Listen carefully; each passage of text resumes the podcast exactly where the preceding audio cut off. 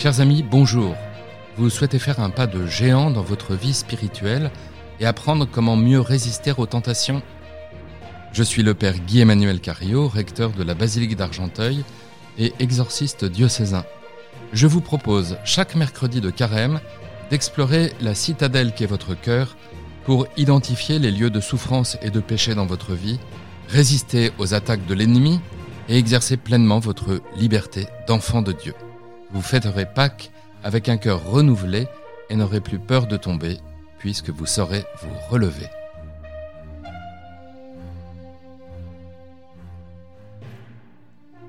Chers amis, après avoir fait déjà une bonne partie du tour de notre village intérieur, en visitant la ferme, le salon, le réfectoire, la chambre et la bibliothèque, nous allons découvrir aujourd'hui le théâtre.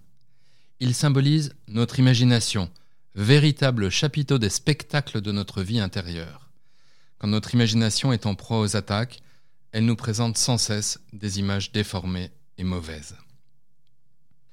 L'imagination fonctionne à la manière d'une machinerie de décor de théâtre dans laquelle sont stockés les souvenirs, la culture, les représentations en tout genre pour lire la réalité de notre vie. Le principe de l'imagination se trouve dans les sens, car nous ne pouvons rien imaginer que nous n'ayons déjà senti de quelque manière en tout ou en partie. L'imagination est bien entendu nécessaire à la vie humaine et au fonctionnement de l'intellect. Elle nous présente les images dont nous avons besoin pour nous projeter dans le présent et l'avenir.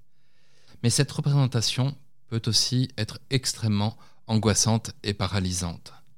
Les démons peuvent agir sur l'imagination et les sens pour les tromper, effrayer l'homme ou le séduire. Les images qu'ils instillent dans notre imagination finissent par la polluer et corrompre notre volonté. Nous les prenons alors pour la réalité. Notre jugement est alors comme réduit à néant. Je pense à cette femme qui revivait dans son imagination une agression sexuelle dont elle avait été victime dix ans auparavant. Plus ça allait, plus son agresseur prenait, sous la forme d'images flash, des formes hideuses et terrifiantes jusqu'à ce qu'il montre un visage de diable qu'il a maîtrisé totalement. Alors, comme pour les autres demeures, on aura intérêt à appliquer la théorie du château expliquée dans le podcast 1.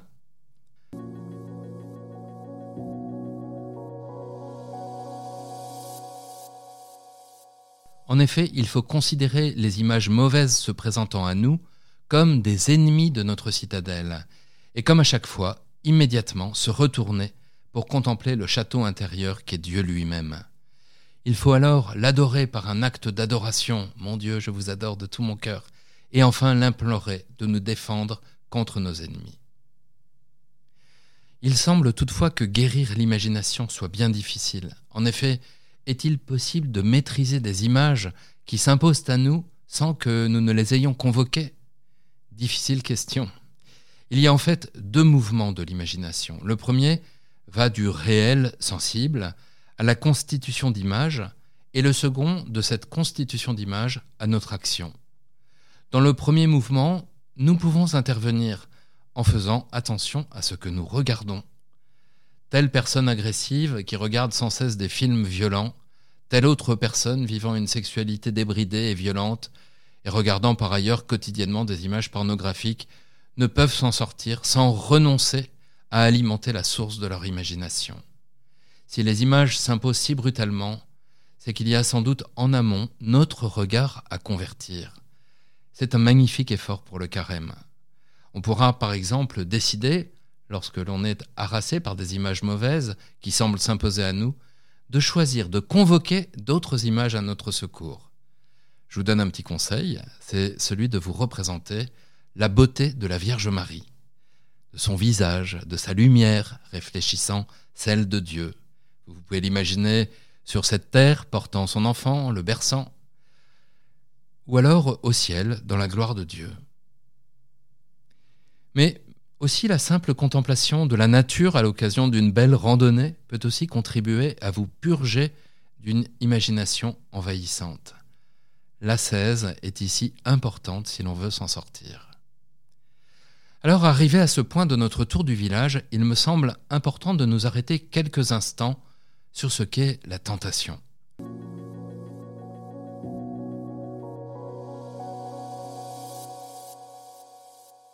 Elle est dans notre oreille ou notre regard comme une pensée qui surgit en nous pour nous inciter à faire le mal. Le pape François l'écrit La vie chrétienne est un combat permanent. Il faut de la force et du courage pour résister aux tentations du diable et annoncer l'Évangile. Cette lutte est très belle car elle nous permet de célébrer chaque fois le Seigneur vainqueur dans nos vies, écrit le pape François. Comme le souligne Saint Ignace de Loyola, le démon nous propose toujours le mal comme un bien. Souvenons-nous de la conclusion du dialogue entre le serpent de la Genèse avec Ève. La femme s'aperçut que le fruit de l'arbre devait être savoureux, qu'il était agréable à regarder et qu'il était désirable cet arbre puisqu'il donnait l'intelligence. Elle prit de son fruit et en mangea. Elle en donna aussi à son mari et il en mangea.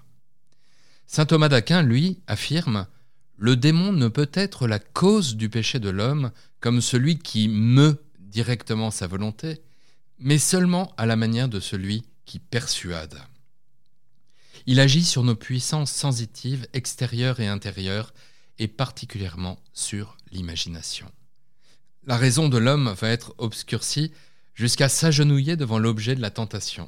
Toutefois, le démon n'obtiendra jamais cet agenouillement sans que la volonté libre de l'homme n'ait choisi elle-même de lui céder.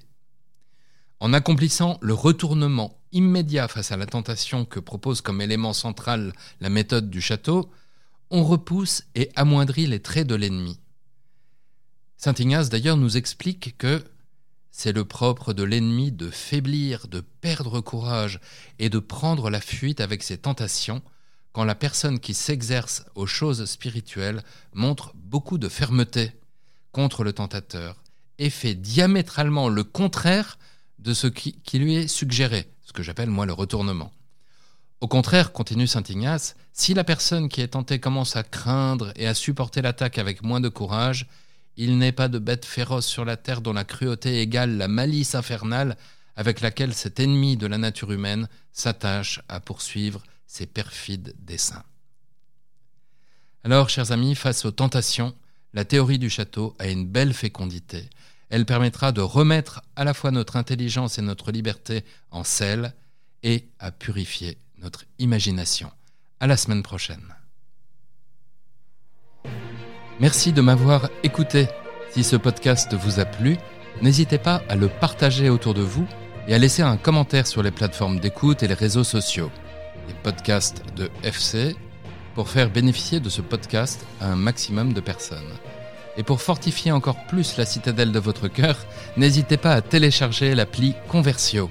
Élaborée par une équipe de laïcs et de prêtres missionnaires de la miséricorde divine, cette appli vous propose de vivre un carême édifiant, stimulant et fraternel grâce à une vidéo quotidienne sur l'évangile de Saint Jean, la possibilité de visualiser vos efforts d'ascèse et le soutien de toute la communauté de ses priants. Bon carême et à la semaine prochaine.